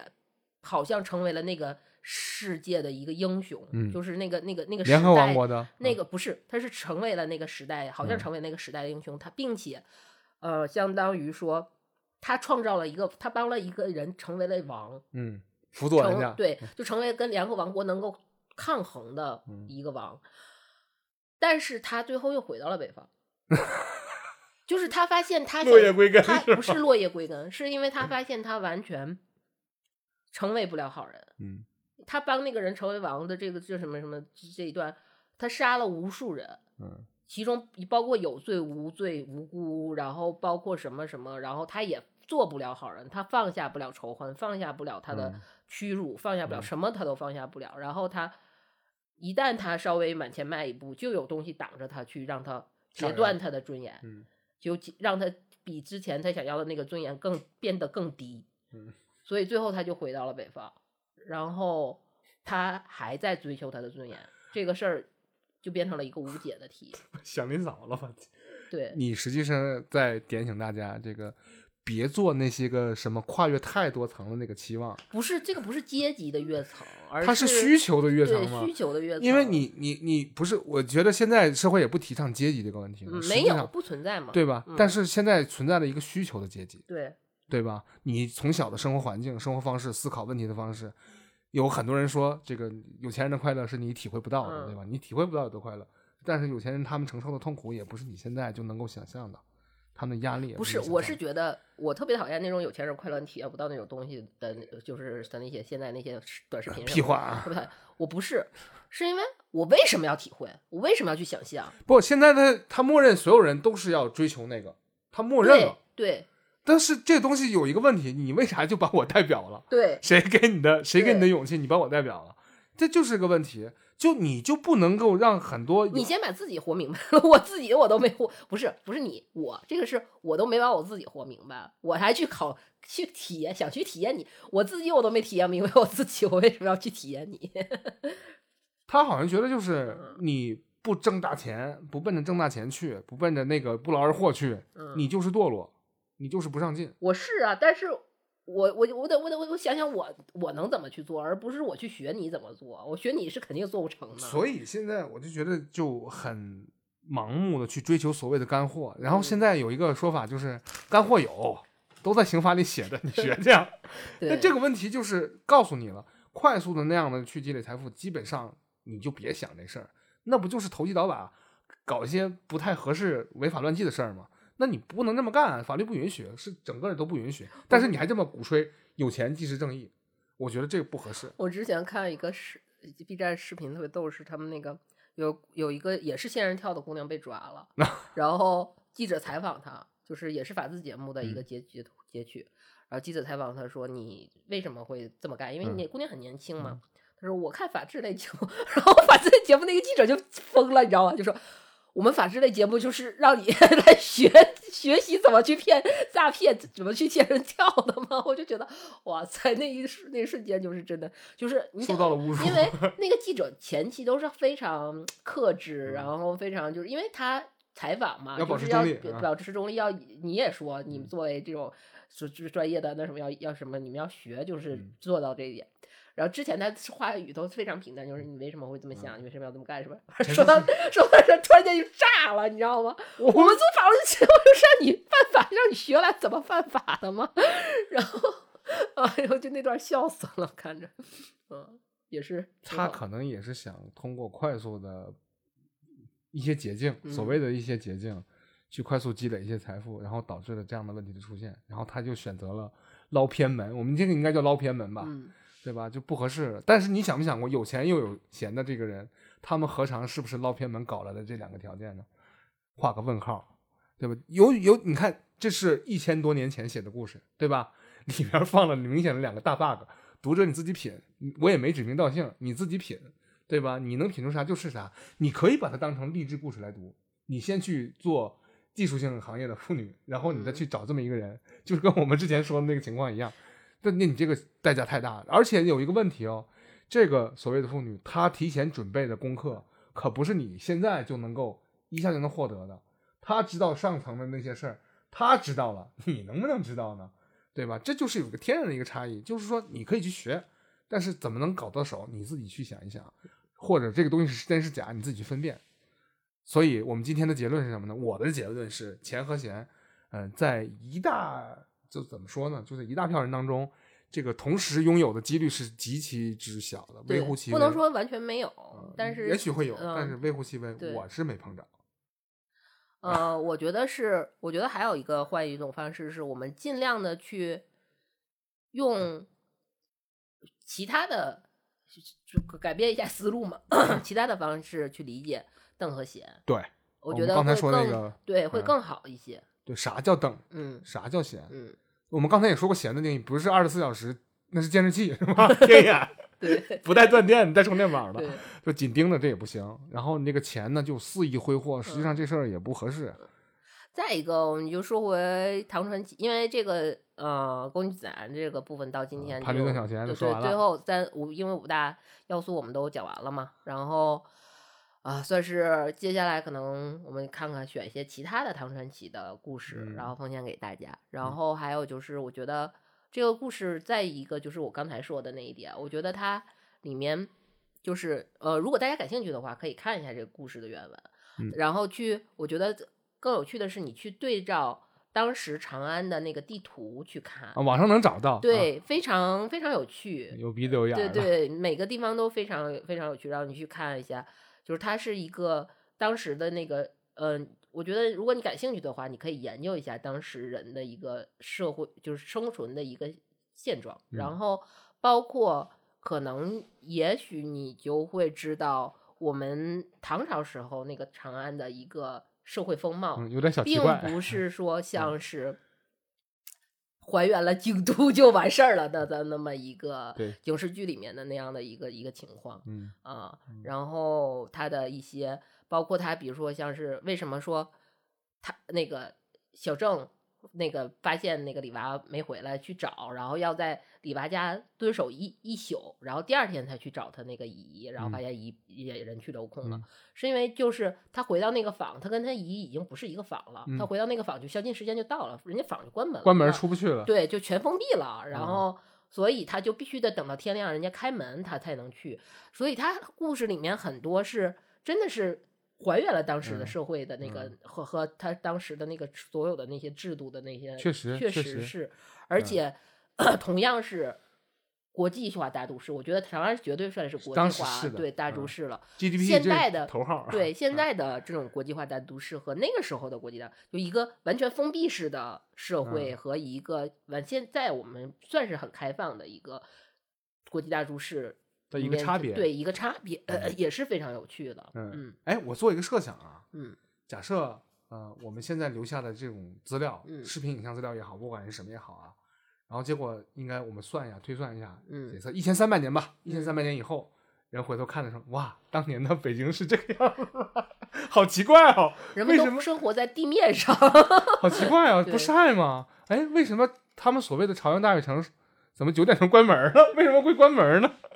他们可能会有这样的疑问，但是他们可能就会把我们当成原始人来说，那个年代的社会就是这样的。虽然没有宵禁了，但是人家有营业时间。对，他说，营业时间人要休息，为什么人在卖东西？为什么有实体的店？对呀、对，那个他不是，他们都说是都不应该说是实体的店了，为什么他们要去那个地方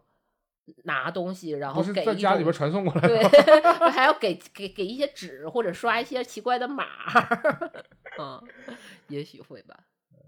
也许吧，那这个猜测。但是我们再回头想一想，嗯你有没有想过，小白家的这两位弟弟不一定是谁啊？嗯，他们写这个东西，他们有没有想过一千三百年之后，或者一千几百年之后，人在看的时候，我们有没有教化到他们？他们有没有什么 get 到什么点？没有，我觉得他们当时就想我骂的好爽，你能不能把它当成一个微博里的一个网文儿？对他们，因为他们当时就是。这也就是后跟后世的这些小说完全不一样，他嗯们完全不是为了说我要流传下来，嗯，他们做想要做到的就是喷，喷，纯喷，也是很快乐啊，而且写的这么好的喷，我觉得非常非常。一是展示了自己文笔的实力，二是看没有展示，就是喷，就是纯喷啊！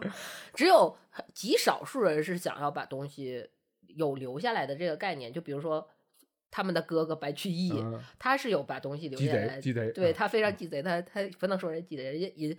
想法超前啊是，对，嗯因为他写诗都是分层三处藏起来，因为嗯怕比如说有战乱呐、失火呀，就是这个稿子留下来。哦，原来现在的三二一备份法是白居易发明的，所以说白居易留下的诗很多，然后而且他会定期的去把这些东西看看保存的好不好，我去整理，更新啊，对嗯是这样的，所以他传下来的很多。当事实上，其实那个时候其实文笔很好的人写的诗也很很好，可能很多留下那都可能都不是整首诗，只留下来几句。只言片语，对，他就没有白居易这个心眼儿，嗯，多处备份，异嗯地备份，嗯容灾，对吧？然后还得定期去查看更新这个载体。对，哎呦，这现在应该是个不错的数据库管理员，但是他们可能又同期的很多竞争对手们，或者是同期的诗人们、文人们，他们没有这个意识，就是要知道我写了就是写了，存在即存在，你看到就看到了，你们流传多远就让它随风去吧，然后自然增长流量。白居易这个不是是吧？我要留好底档，所有都多出备份，对还是个挺有心机的人啊。啊，白居易很有趣，非常有趣的一个人。你细看他就是，包括他留现在留下的什么《琵琶行》啊这种的啊，就是你有时候感觉他好像是在惺惺相惜啊，或者其实不是，你去细读，真的是充满了那种小白眼儿，然后 各种什么，你把它放到那个背景下，你再联想，对对对，就是他真的是一个心心心思非常活络，呃，对，又活络又细密又细腻又那什么又脆弱的一个呃这种，我觉得他多少都有点这种神经质的气质，嗯，会有会有，都不挺挺非非常非常有趣啊。现在我们说是玩味了，但是在当时来讲的话，可能他的其他的伙伴们都是这样的一种，全都是大疯子，大疯子和小全都是交界地里边那些个 神半神是吧？但他们来讲的话，就和普通人完全是两个阶层了，就完全就不能，就贱民和贵族之间这这样的一个鸿沟不可逾越。但现在没有这样一说了。那当时来讲的话，法律还硬性规定，比如说你刚才说的那个小郑和的这个李娃的不伦之婚姻之这段情感是不可以的，对吧？是被禁止的。但现在没这说，就说你们自由，你只要不重婚，对吧？你们身体健康，婚检过了结呗，婚姻自由。但那时候不让，这也是我们现在说叫历史局限性。对我们，我，首先就是这是我们一再在做这些呃以前故事的这种。老老，这是已经这个算纯老故事了吧？老故事的一个想法就是我们不要去用历史的所谓的历史的局限性去看以前，也不要用所谓的历史局限性看现在啊。这个是我觉得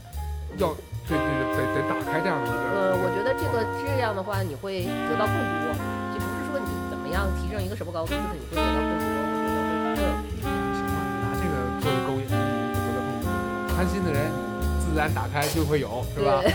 你要给自己蒙在那里边，你看到的只是这个东西，是吧？哎呀，有没有人到时候对那个白情姐感兴趣？我要不要再重复一遍？大乐父，天地阴阳交欢，大乐父。哎呀，我的天哪，这个真的是我当时，嗯，在我小时候看的时候，在幼小的心灵里留下了深深的嗯烙印。一次又一次宣扬这个东西，节目就没了。嗯，好吧，那就这样吧。感谢收听黑的电台，这里是老杨，这里是优娜，期待我们以后的谈谈这系列吧。嗯，好吧，拜拜，拜拜。